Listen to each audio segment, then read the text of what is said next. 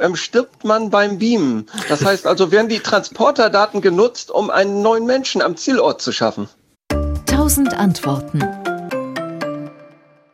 Also es geht ins Philosophische. Und in der Tat äh, glaube ich, dass selbst wenn wir technisch in der Lage wären, äh, so wie das in Star Trek gezeigt wird, einen Menschen auseinanderzunehmen, die Elementarteilchen, aus denen der Mensch besteht und das Muster, wie der Mensch zusammengebaut ist, irgendwo anders hin zu transportieren oder vielleicht auch nur das Muster und dort den Menschen wieder zusammenzusetzen.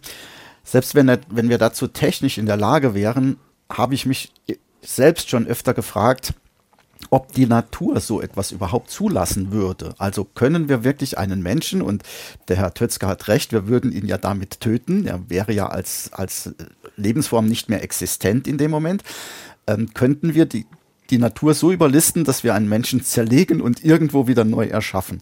Und ähm, auf diese Frage gibt es keine Antwort, denn Sowas hat bisher noch niemand gemacht. Wir sind technisch gesehen auf einem, zumindest mal auf einem Weg dahin, weil wir Elementarteilchen ja schon beamen können. Der Herr Zeilinger hat dafür ja letztes Jahr oder vor 2012 den Nobelpreis bekommen, dass er Elementarteilchen von einem Ort zum anderen in Anführungszeichen gebeamt hat.